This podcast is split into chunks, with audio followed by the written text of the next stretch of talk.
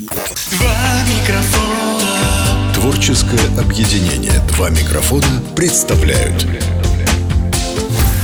«Голос ОК» Подкаст про силу и здоровье голоса Привет, это Ольга Павленко и мой подкаст о силе и здоровье голоса «Голос ОК». Как часто вы встречали оперную певицу «Бомжа»? Нет-нет, не на сцене, на улице, да, на обычной Краснодарской улице, просящей милостыню.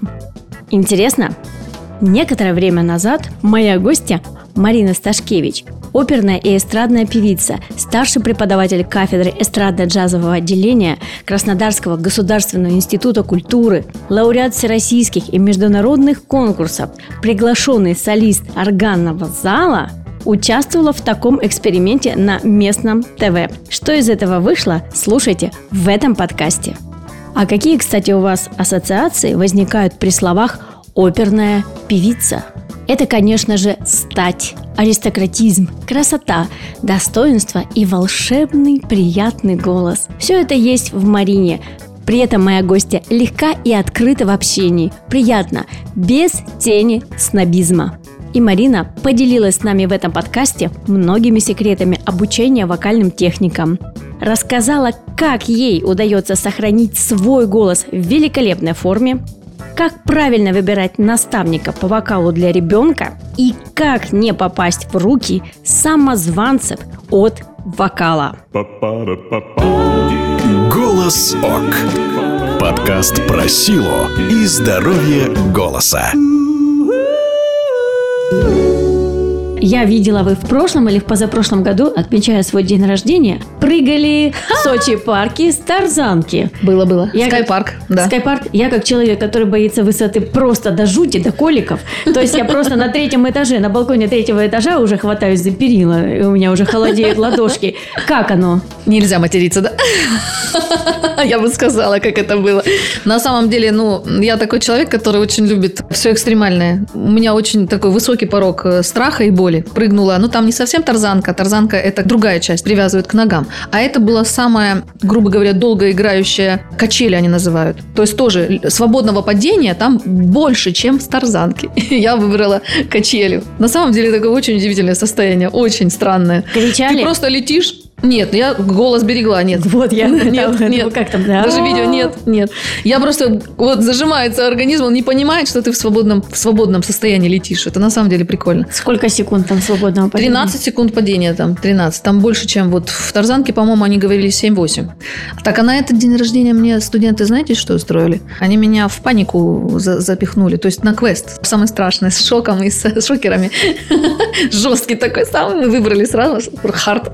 Там просто нас телепали за волосы безумно. Это было очень смешно. Это же я где увидела ваше приключение? Я увидела это в соцсетях, где вы делитесь как раз и своим опытом, и своими какими-то вот такими студенческими... Зарисовками. Да, и своими студенческими зарисовками, в том числе и с э, экзаменов, да, и с отчетных концертов. Ну, сейчас поменьше из-за того, что у нас небольшие проблемы, да, из-за выхода в соцсети. Ну, вообще, да, вообще стараюсь в соцсети выкладывать, если там сольный концерт или концерт класса, или как, какие-то такие моменты важные. Ну, это очень интересный опыт, и я до сих пор вспоминаю, помните, это вас телевидение снимало, да, когда вы на кооперативном рынке А, около галереи. А, самое, около галереи. самое запоминающееся произошло около галереи, когда я в образе бомжа была, да. Кубань-24 при- А предложила мне. что-то они хотели такое сделать. О, этот эксперимент как раз был интересный. Когда ты в образе бомжа, а вдруг э, садишься и начинаешь петь оперным голосом. И для людей вот это несоответствие образа и звука, вот это был шок. Люди на самом деле, как это? Такой человек с таким голосом и так опустился. То есть у меня был грим настоящий, как будто меня побили немножко. То есть у меня отекшая губа, подбитый глаз, вот эта одежда, все. Вот и я так... И они... «О!» Просто для людей это, вот это несоответствие было шоковым. Вот это было интересно наблюдать. Подошли, Да, я же заработала тысячу рублей. Я на Кубань-24 рассказала даже, что, боже мой, за полчаса я заработала тысячу рублей. Я не там работаю, ребят. Надо, наверное, как-то выходить в люди по-другому. Но самое прикольное, это было идти от сеного рынка до галереи в этом образе и приставать к людям, цепляться. Они в шоке. Вот это было прикольно в образе. Я представляю себе. Шаркать ногами. А, То есть вошли в образ Ой, настолько, ну это вообще самое любимое мое. А как ваш сын? Он же тоже, по-моему, по вашим стопам пошел. Ну, как это плане. По, моим, он рэпер, да. Это он рэпер. Ну, вот у меня был сольный концерт 2 декабря в институте, и я его вытащила на сцену, и он со мной спел дуэт. Мы его даже записали в студии. Блин, не о том мы с вами А говорили. надо? Я же смотрела на ваши дуэты. Вы же были в дуэтах. Вы Где? же на телевидении недавно были. Ну, это музыкальная интуиция. да, Это не, не дуэт, Не это дуэт, музыкальная ну, интуиция. музыкальная интуиция. Вы туда сами подали заявку? Или они вас как-то нашли, пригласили? Кастинг-директор, ну, я знаю, что Ну, директора первый, смотрят. первый же, э, когда прошел, первая передача, все посмотрели, то есть я увидела, что в этой передаче среди 10 участников есть оперная певица, которая спела просто песню Тимати оперным голосом, вообще по-другому, поменяла манеру. Мне это вообще понравилось, думаю, классно. Потом я набираю, смотрю, что идет кастинг на второй сезон. Думаю, да какие проблемы, Мариночка? Ну, можно попробовать, я люблю эксперименты. Я присылаешь свою заявку, присылаешь видеообращение. Кастинг проводили в Краснодаре. Лично с ними пообщавшись, я говорю, ребят, что хотите, переверните, буду петь. Готово, как говорится, на эксперименты. И мы договорились, они мне прислали технические задания, и то, что лучше получалось, мы выбрали. Выбрали песню Джонни под моими найками и я пела ее в оперном образе. Там же 10 человек стоит, половина поющих, половина не поющих, и угадывает две команды. И вот я стояла про себя, думаю, выберите, выберите меня, выберите, пожалуйста, меня выберите, потому что стоять вот так вот не шевелиться, и не смеяться, когда Азамат шутит без остановки, а смеяться нельзя. Да, и меня выбрала команда Валерии, и я вот спела хотя бы. Хотя бы Уг- спела. Угадали они? Да, они заработали 30 тысяч рублей. Это прекрасный опыт, им очень мне понравился. Как работают ребята, как работает телевидение, слаженно, четко. Наверное, ваши студенты тоже сидели, кулачки сжимали, Ну, смотрели. некоторые мои студенты были в Москве в этот момент в студию снимались. Там был мой сын как раз и моя студентка бывшая, она сейчас в магистратуре учится у Долиной. Вот как раз они в зале были. Мы их смогли посадить как зрителя. Здорово. А я из ваших сторис это узнала как раз, когда Ну. посмотрела. Думаю, о, вот это да. Нельзя же сначала показывать. Пока передача Да, не выйдет, да, да, передача потом- выходит, тогда мы имеем право что-то освещать. Отлично. Как преподаватель, скажите, как вы подбираете себе студентов? Вообще, в принципе, когда вы видите человека, который пытается что-то петь, вы сразу понимаете, что у него есть какие-то способности? Или нужны какие-то тесты? Ну, как бы студента мы все равно готовим немножко, да, то есть абитуриента. Это если мы говорим о институте. Мы заранее встречаемся, видим этого ребенка, да, материалы, понимаем, сколько нам приходится работать с ним, когда он раскроется примерно ученик. Но если говорить в общем об учениках, с которыми я работаю, потому что это не только студенты, это и просто дети, подростки, и есть взрослые люди, которые обращаются, то у меня такой принцип, что любой ребенок и любой человек может петь. Просто в зависимости от времени. Кому-то это дано быстрее, кому-то надо больше работать, кто-то вообще слышит, интонирует хорошо, и у него процесс быстрее пойдет. Поэтому мой принцип такой. Из любого человека можно сделать человека поющего. Вот, исходя из этого, скажите, есть правда такое понятие резиновый голос? То есть человека можно дотянуть да, до каких-то определенных нот, но это не бесконечно. Ну, все понимают, что есть ограничения у каждого свои возможности. Любой человек, если он уже разговаривает, то есть он может петь уже в этой зоне, в принципе, пробовать себя. Но растягивать это такое понятие странное, да, то есть он не резиновый, но со временем. То есть очень медленно, спокойно, длительно, без резких скачков, без нажимов, да, то есть можно, конечно, увеличить диапазончик. Но есть ограничения все равно. Надо очень внимательно прислушиваться к ученику. Очень часто Мгм. приходят люди, которые, например, хотят приготовить песню для свадебного торжества. Ух ты. А, да, мужу или жене. Или это будет гость, который дарит на свадьбу. Плюс корпоратив. Плюс вот буквально несколько дней обратилась моя коллега на работе. Она не поющий человек совершенно. Впервые для себя она поняла, что хотела бы для мужа на юбилей исполнить песню. 20 лет у них брака. Вот она пришла уже с таким запросом. И, конечно же, там песенка была, соответственно, несложная, близенькая, аккуратная. То есть она себя очень комфортно чувствовала, у нее появилось желание дальше петь. Вообще заниматься даже, хотя мы не планировали это делать. Это удовольствие, это радость. Да, она получила удовольствие, порадовала мужа, он вообще в шоке был впервые, слышал, чтобы жена что-то издала, и не верил, что это она. Спасибо, мы сняли видео со студии. Есть пруфы, как говорится. Есть, есть, есть, да, подтверждение, что это она поет, потому что они не верили, домашние. У кого быстрее получается? Успешнее у детей или у взрослых? Из какого возраста вот можно детей? Потому что вот я как фанапед, не будем этого скрывать, да, очень часто встречаюсь даже с детьми, которым 4 года, которых уже приводят прямо на аркане родители с гипотонусными дисфониями. Вот маленькие дети, да, а у них уже перегруженный голосовой аппарат. Или вот недавно онлайн занятия, мы до сих пор еще не позанимались, но мама уже мне три недели присылает ролики по полторы-две минуты, где ребенок поет, значит, не из нашего региона, у ребенка, ну там даже за кадром смеются, то есть преподаватели смеются. Для чего давать такой репертуар? Ну, это вот следующий вопрос называется, да? Это называется страшный репертуар, да? Да, Для и ребенок детей. там просто его вот выдавливает. Знаете, у меня ощущение такое, как будто бы вот резиновую игрушку берут, вот так ее сжимают, и вот у нее вот такой голосочек. Ну, это беда. Это беда с детьми. Реализация через детей своих проблем психологических. Когда приводит мама, и ребенок без большого желания хочет заниматься, а мама очень хочет, чтобы ребенок занимался, я маме прямо в глаза, прямо в кабинете говорю, женщина, я вас приглашаю на занятие вокалом. Отстаньте от ребенка.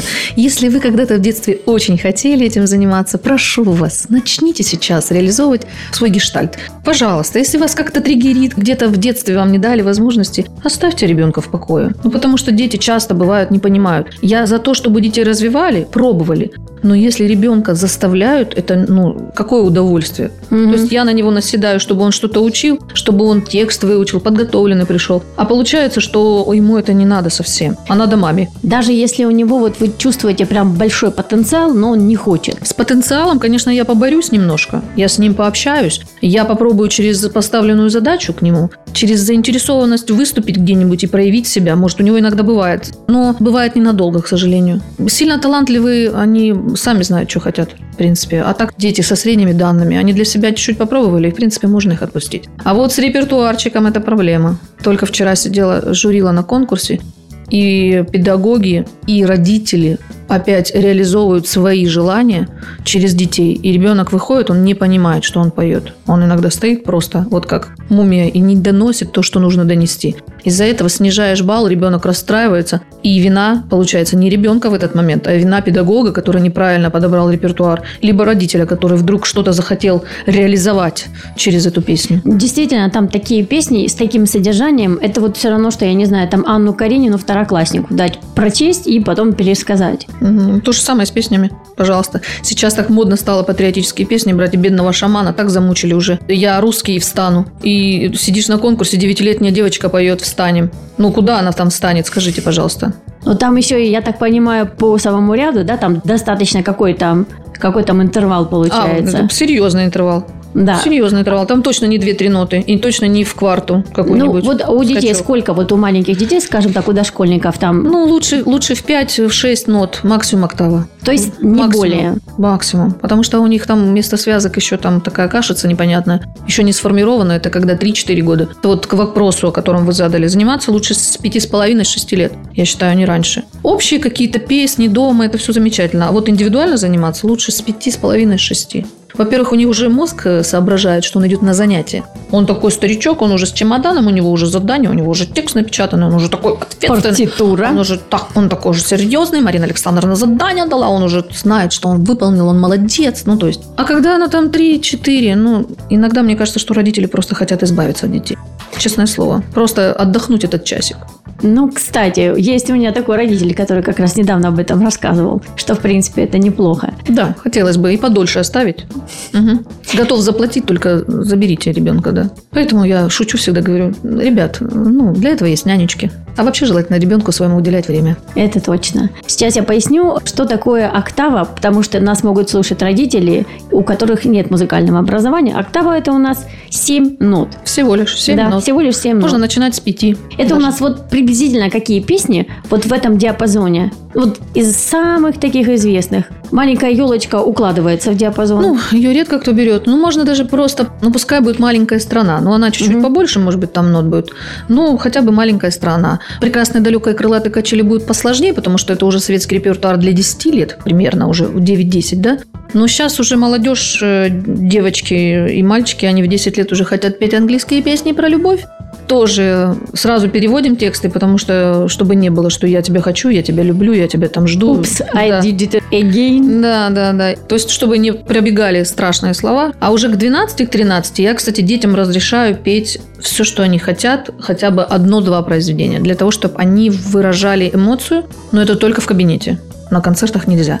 Ну, чтобы родитель в обморок не упал там на концерте. А у нас в кабинете, грубо говоря, дома, да, то есть, что хотите, то и делайте. Рок, мы скачем, рэп, мы можем читать. То есть они выражают все, что хотят, потому что им надо именно через музыку в этом возрасте. Вот 12, 13, 14. В 15 уже вторая извилинка появилась, уже и не надо рок, уже нормальные песни пошли. Мы проходим все этапы. Так смешно я им рассказываю. Говорю, я вас сейчас засниму, вот смотрите, записываю, потом мы встретимся через два года. Смотри-ка, уже две извилинки, уже совсем другой репертуар хотите петь. Они, «О, точно, это я была? Ты была, представляешь? А в каком возрасте наиболее уязвим детский голос? Ну, может быть, подростковый, потому что и у девочек, и у мальчиков ломка происходит. У девочек она чуть мягче, но все равно она происходит, потому что девчонки тоже, выходя на верхние нотки, у них киксует голос. Понятно, срывается периодически, там не слушается из-за гормонального изменения. Наверное, подростковый, да? То есть они и ранимые сами чуть-чуть такие все. То есть здесь и психологически важно к ним да, подойти, Конечно. и с репертуаром тоже, так сказать, поработать. Репертуар, да, я всегда таким образом даю возможность им, чтобы они свое попели, потому что иначе, ну что, я буду насаждать свое, конечно, постоянно нельзя, надо маневрировать между айсбергами. То есть, э, смотрите, вот в этот момент, получается, некоторые педагоги говорят вообще не петь, ну, например, там на некоторое время бросить. Кто-то наоборот. Вот вы за что в период мутационной дисфонии, если она я такая, за ну, органичная? Я за внимательность. Я за, за то, чтобы посмотреть. Например, у меня был мальчишка, вот он сейчас уже вырос, который в мутацию мы пели потихонечку. То есть вот сегодня пришел, у него резко на 5 нот сразу вниз Мгм. голос, да?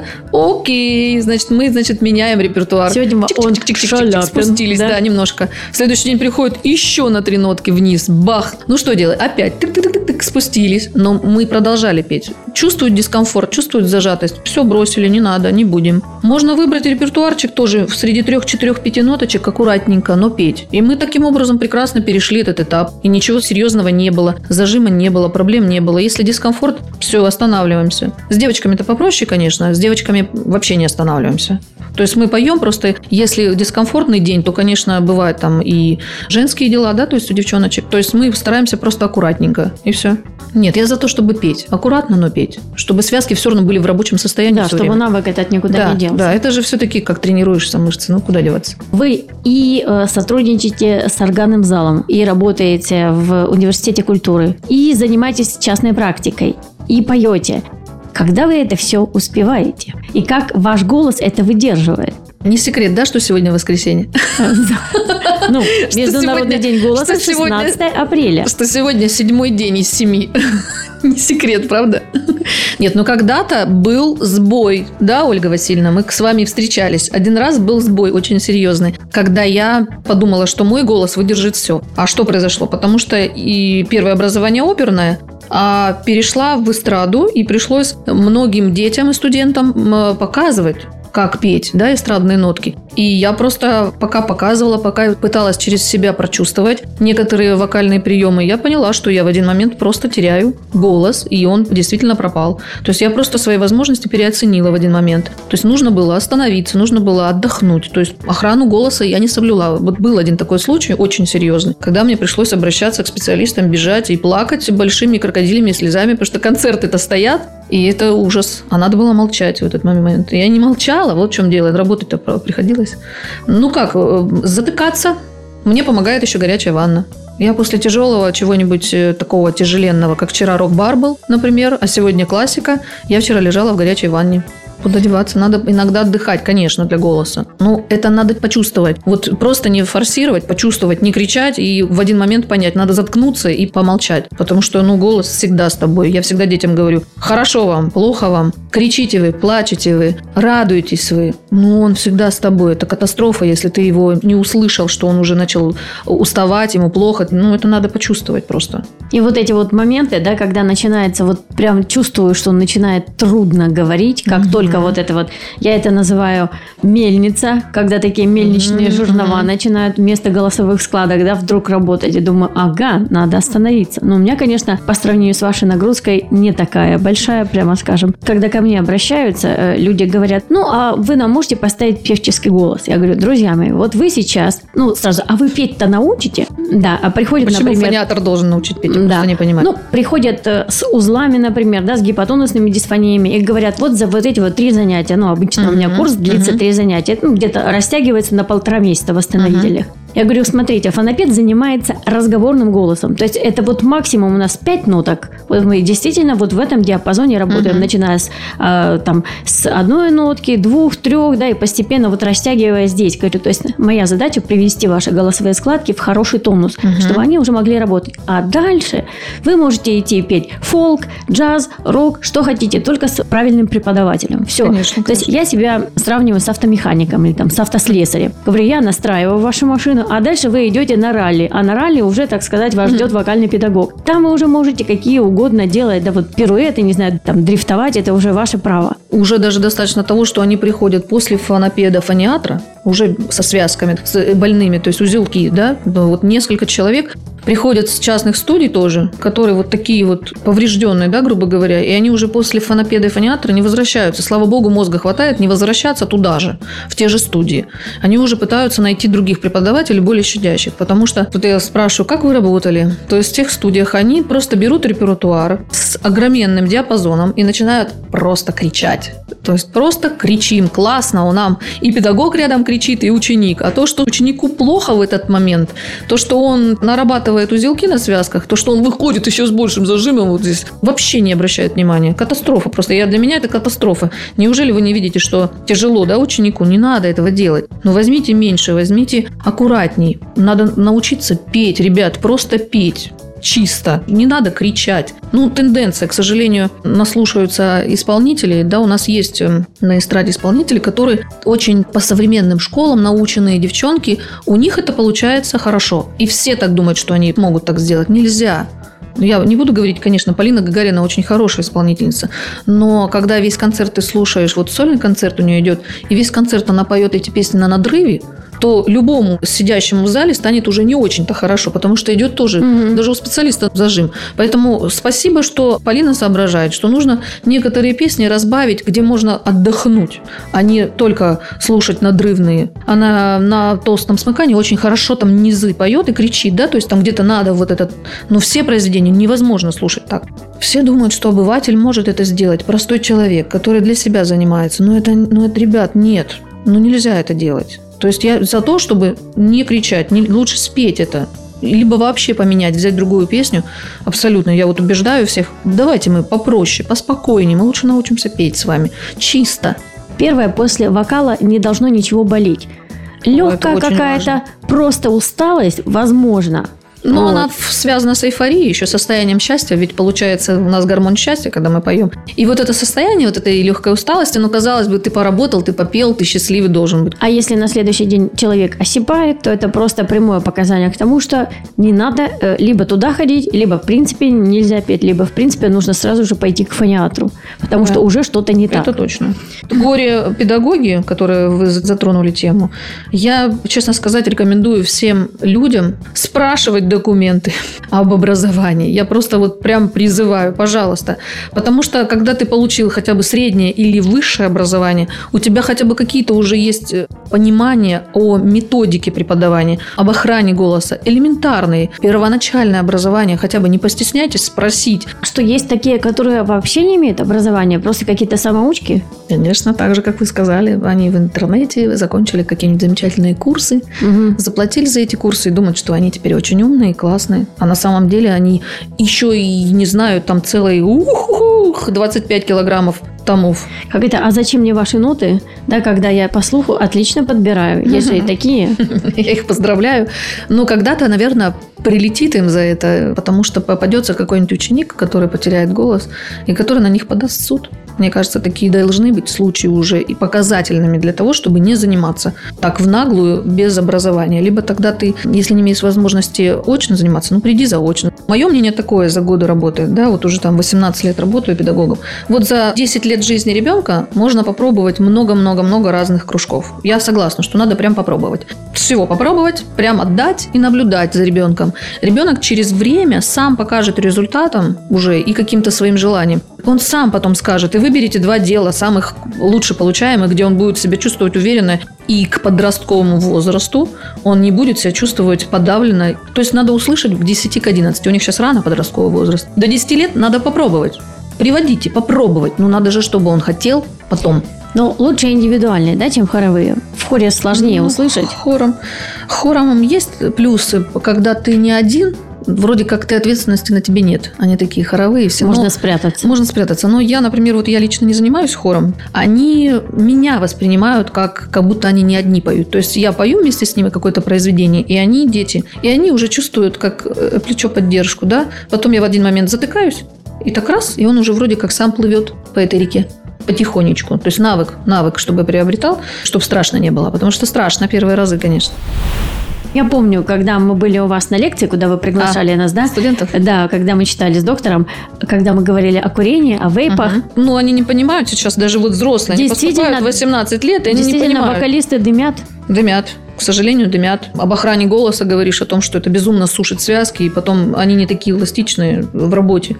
Ой, у меня не получается эта нота. Ну, конечно. Как Конечно, же она у тебя получится. получится, если ты только что перед э, тем, как зайти в институт, покурил, еще плюс там попил кофе, он тоже посушил, плюс ты там вчера орал, где-нибудь гулял, открыл рот, когда холодный ветер, и масса всего еще там дополнительного какого-нибудь. Молчу, если алкоголь еще был. Конечно, он будет всегда свеж и полетен. Мгм. А, кстати, знаете, как они оппонируют, когда я тоже начинаю рассказывать про то, что вот смотрите, вот доктор вам сказал, и я вам говорю, да, вот эти вот правила, там, не наедаться на ночь, да, и так далее, нет курению. И говорят, ну, мы же смотрим на певцов, особенно эстрадных, и рок-певцов, ну, они же пьют, ну, они же курят, ну, они же после концерта себе позволяют, и они же поют. А как так? М, Как а так? что ж нам, нам а как нельзя-то? так? Ну вот и выбирайте. Либо вы, значит, звездите какой-то короткий этап своей жизни, да, и стратите свой потенциал. Сколько связки смогут, столько они тебе отдадут, да. То есть, грубо говоря, ты их сейчас взбодрил, у тебя перед выходом на сцену адреналинчик бахнул по связкам. Вот они сейчас отработали, ты их залил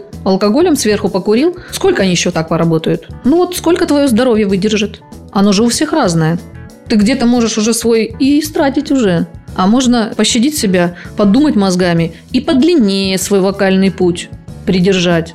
То есть вот мне сейчас 45, а я пою Соловья Алябьева. То есть это говорит о чем? О том, что я стараюсь все-таки держать голос в состоянии здоровья для того, чтобы доставать нотки третьей октавы. Знаете, как здоровеньким умрешь. Ну и хорошо, что я умру здоровенько, но зато я пела до конца своей жизни. То есть у меня будет хотя бы состояние счастья от этого, что я со своим здоровым, не качающимся голосом прожила хорошую жизнь. Я так некоторым пациентам своим говорю, когда они спрашивают, ну вот, вот я раньше там, допустим, отыгрывал три свадьбы, например, там, да, еще мероприятия, и мой голос звучал хорошо. При этом я еще там пил, курил, а теперь провожу одно мероприятие и сиплю. А я говорю, ну вы знаете, я раньше тоже ела шоколадки на ночь, и как бы булочки, да, и было 50 килограмм. А теперь я не ем шоколадок и булочек. Я а, все равно 50 килограмм. А я нет, а я поправилась. То есть, когда-то действительно приходит предел Давайте будем вспоминать, когда мы были Да. молодыми. да, То есть все время сравнивать. Кабы, кабы я была. Кабы да. я. У меня, как у фонопеда, очень часто бывают запросы от э, молодых людей, от девушек, ну, в основном это уже, да, э, люди после 15-16 лет и до бесконечности, там, ну, пускай там до 50, до 55, которые нашли онлайн преподавателя или просто даже не преподавателя, а просто купили какой-то курс каких-то там, да, замудренные названия какие-то, какие-то зазывные там слоганы. И причем у человека действительно иногда бывает там по 15 тысяч подписчиков, да, и 100 тысяч подписчиков. Как к этому относиться? Ну вот я как фанапед отношусь к этому не очень хорошо, потому что в любом случае должна быть обратная связь, должна быть диагностика голоса. Дальше должен быть подбор упражнений, соответственно, да, его диапазону, ну и так далее, короче говоря. И нет контроля. Вот в вашей практике встречались такие дети, которые, или там взрослые, которые прошли через такое и потом все-таки поняли, что надо как-то индивидуально и очно заниматься. Мы же с вами все столкнулись с онлайн работой когда? В 2020 году, Да. когда нас всех посадили домой, грубо говоря, и пандемия, да, нас вынудила перейти на эту форму. Я хочу сказать, что я столкнулась сразу очень с большой проблемой, потому что в вокал очень было сложно сориентироваться, как работать по вокалу. Ты играешь распевку, она долетает до ребенка, он тебе возвращает, вроде как он тебе поет, а это все запоздало получается. То есть ты играешь уже следующий аккорд, а не очень сложно, например, поймать даже ребенка в ритме, как правильно распеть. То есть очень неудобно было, пока мы приноровились, пока поняли, как работать через интернет, и то это было до такой степени, ну для меня вот из 100% это 30% работы. И то я ребенка знала, это мои дети, которые знали, что делать, как делать, и я могла хотя бы видеть по картинке, как он там рот открыл, как он стоит. Для меня непонимание, когда это происходит первый раз. И онлайн. Я не знаю, насколько надо быть, какого уровня педагогом для того, чтобы сразу действительно распознать все, оценить ситуацию, да, оценить работу, оценить полностью дальнейший план составить. Честно сказать, для меня это непонятно. Если ты работал офлайн, а потом перешел на онлайн, ну, по какой-либо причине, вдруг уехал в другой город, тогда я еще понимаю поддерживать эту связь и пытаться, ну, как бы работать, да, дальше. Но когда ты вообще не встречался лично, ну, как-то очень для меня тоже сомнительно. Вот честно. Есть, я наблюдаю за некоторыми школами, кстати, по экстрим-вокалу, как они работают. Но я бы, если захотела бы научиться какой-то экстремальной технике, я бы это не делала через интернет. Очень часто дети потом эти жалуются, ну, я их называю дети, да, потому что они, собственно, годятся в дети. Говорят, мне потом больно глотать. Человеку больно глотать. Да экспериментировались над Поднимите над или опустите. Да, вот это вот. И могут спросить, а сейчас это на узкой гортани упражнение делать или не на узкой? Я всегда говорю, смотрите, у нас есть с вами игровая задача. Я ей говорю, мы будем с вами как с детьми. Игровая задача сделать вот так. Помните, как с этой трубочкой? Я говорю, просто вставляем трубочку в рот и говорим «бу». Не надо думать. Я говорю, при этом у нас действительно поднимается мягкое небо, да, отпускается над гортанью, то есть увеличивается резонаторная полость, там улучшается у нас внутриротовое давление, подкладочное, у нас возникает импеданс, да, причем этот импеданс такой усиленный. Я говорю, ну вам этого знать не нужно, иначе вы тут начнете что-нибудь куда-нибудь поднимать, опускать, а этого не надо делать. Просто тупо вставляем трубочку и просто бубукаем. Вот я ее тупо сегодня утром вставляла после рок-бара. С утра распевалась на трубочке. До сих пор, да, пользуетесь? Да. И у меня в кабинете стоит стаканчик с трубочкой. У кого что-то, какая-то проблема, сразу наполняем водой и распиваемся трубочкой, потому что это самый первый способ хотя бы просто освободить их связки, чтобы они работали. То есть мы не, ну, считайте, это как вот такая растяжечка. Я теперь еще, знаете, новое придумала. Я говорю, это джакузи для наших с вами связок. Модное направление. Мы говорили о моде. Вокалотерапевты. Мне недавно несколько таких вот женщин э, сделали комментарии под постом, под последним. Там очень хороший случай был, ну прям классный. Я похвасталась. И прям одна, другая. Ну, я поняла, что они просто решили о себе заявить там в комментариях. О том, что, ну, э, видимо, я тоже скоро пройду курсы вокалотерапевтов. Я думаю, что это? Загуглила, по хэштегам прошла спокойно. Вот если вы поставите такой хэштег «вокальный терапевт», и там будет такая смесь. В общем, а, смесь чего будет? Смесь эзотерики, то есть там и бубны они берут, и вот эти вот чаши, вот такие вот, которые какие-то там медные, да, и будут пропивать мантры. То есть там от вокала, в принципе, ничего нет. Типа вы выдыхаете какими-то вибрациями. Вот Возможно, вот дыхательное, просто дыхательное бубны. упражнение, да? Ну, Быстрее всего. Это чем-то похоже на просто медитативные практики на самом деле, но называется это почему-то вокалотерапия. Исходя из вышеописанного, да, что и бубны могут быть, и чаши, и я не знаю что, и столы поднимать. Я знаю некоторые э, преподаватели, да, говорят детям, когда объясняют опору, вот представь себе, что ты тужишься. С вашей точки зрения, что должно насторожить родителя, когда он спрашивает ребенка, ну, как прошло занятие? Какие триггерные слова, может быть, должны быть. Родитель, во-первых, не должен, конечно, присутствовать на уроке. Конечно, но он иногда мешает, ребенок отвлекается. Но ты же родитель. Обрати внимание, пожалуйста, на папочку, в которой, например, распечатан текст. Это первое, где мы можем увидеть, какой репертуар вы поете, да? Если там будет текст, например, какой-нибудь современной песни, в которой там, ну, извините, хочу, люблю. Вы же понимаете, да, что ребенок поет? Уже надо понимать по репертуару, что это совершенно не по возрасту, раз. Второе, мы уже проговорили. Если дискомфорт чувствуется везде, везде, да, то есть и в гортани, и горло болит после занятия. Просто ребенок может сказать, ой, мам, что-то болит горло, да, или там что-то мне плохо, что-то мне как-то некомфортно, да, какие-то моменты по здоровью. Вот это второе точно. В-третьих, ну, если, естественно, на ребенка какое-то воздействие идет прям физическое, я не скрываю, например, на моем занятии иногда мы цепляем какие-то темы, и дети бывают расстраиваются, дети плачут иногда. Бывает такое. Мы успокаиваемся и продолжаем потихонечку все равно работать. Разговариваем, из этого состояния выходим. Разные бывают истории, ну, то есть по разной причине. Надо разговаривать. То есть я потом в конце урока, например, я лично зову родителя я зову родителей, я проговариваю эту тему. Почему это произошло? А что случилось? А вот это вот, смотрите, мы зацепили эту тему, и ребенок расстроился. То есть это где-то его где-то протриггерило, да? То есть, ну, то есть вы зацепили... со стороны ребенка смотрите на эту ситуацию. Ну, сказать... разные, истории, например, разные бывают. Вот у меня появился мальчик с лишним весом. Ему реально тяжело дышать. А у него очень большой mm-hmm. растянутый уже желудок с кишечником, и у него очень высокое получается дыхание. Соответственно. Как я буду петь с ним? Мне надо опустить дыхание, чтобы он ниже, да, дышал. А он не может туда опустить. У него такой пузико. Мы с ним худеем. Мы с ним сели на диету, он у меня на уроке отжимается. То есть я про то, что нужно быть внимательным родителям. Ну, есть, адекватность подхода, правильно? Даже Адекватность. если, даже если преподаватель что-то спрашивает у вас, да, казалось бы, это вмешиваясь в какие-то, может быть, сопредельные области, но нужно понимать, что, например, это нужно для здоровья ребенка. То, что вы сейчас спросили и сказали, да, это совершенно верно, и это связано с вокалом. к сожалению, есть семьи неадекватно могут на это реагировать, да, то есть я вмешиваюсь в их границы, все равно начинаю продавливать свою систему, потому что с этой системой я так убеждена, и это показывает практика, это приносит результат. Поэтому я начинаю все равно свою систему немножко, чтобы они понимали, что это нормально, вот так, вот так, вот так, какие-то есть правила. А без правил, как мы хотим, не получится. То есть, если ты хочешь достигнуть результата, ты все-таки должен какие-то пункты выполнять. Просто приходите так вот по одному щелчку я сейчас запою, такого тоже не бывает, ребят, нет, мы не сказочники. То есть у нас получается, первое, мы должны прощупать э, документы. Я даже научу, как спросить.